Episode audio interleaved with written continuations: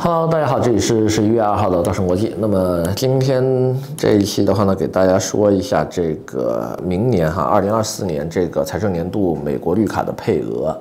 我们上一次呢给大家说了哈，总共是十六点一万张的这个 Employment Base 的配额，其中一比五分到了其中的一万一千四百三十一张。呃，相当于总配额的十五分之一啊！别看这是一个非常小的这个配额哈，因为你要知道，一 B 一到一 B 四的申请量是非常大的，特别是一 B 二、一 B 三，因为所有现有的美国劳工啊，已经在美国正在工作的这些留学生，还有包括大量的这些个呃外聘的这些美国企业从海外聘来的这些人员，都是共享着一 B 二跟一 B 三的配额的。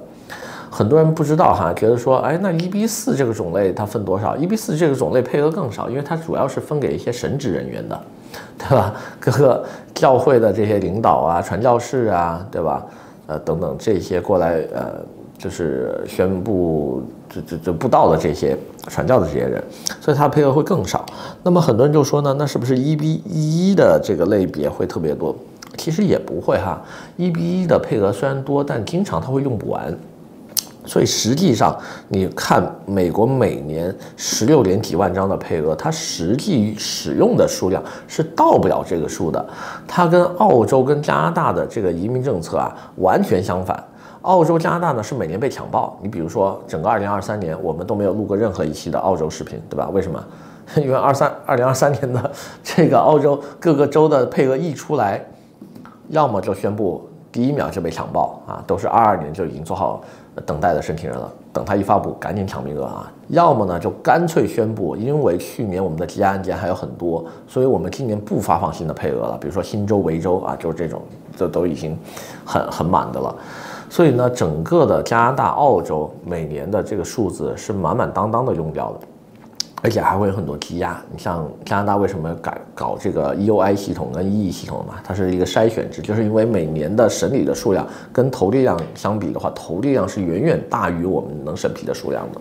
所以我现在要一个筛选系统，我先把分数高的人捞走，对吧？剩下那些人你慢慢沉在这个底下，回头我再呃，比如说分数降下来了，我再选你。但是美国系统不一样，美国它不是一个。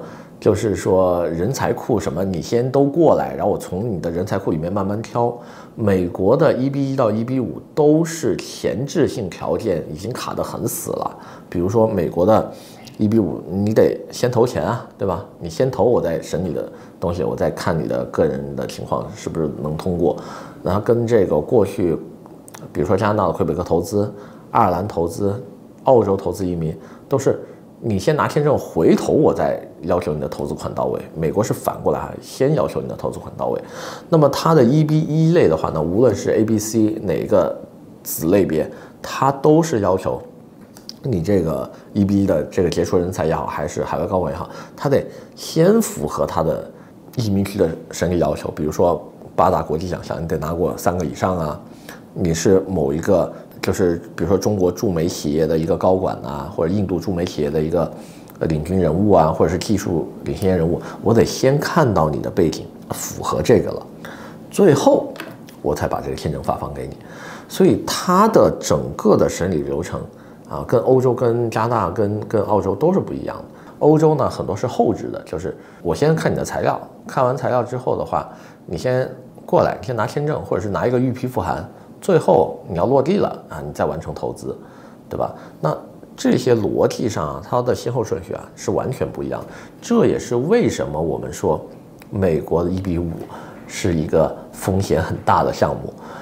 大家应该从刚才的这些个呃知识点里面应该分析出来了，它的风险大大就在大在你得先把钱给他，我再决定要不要给你身份。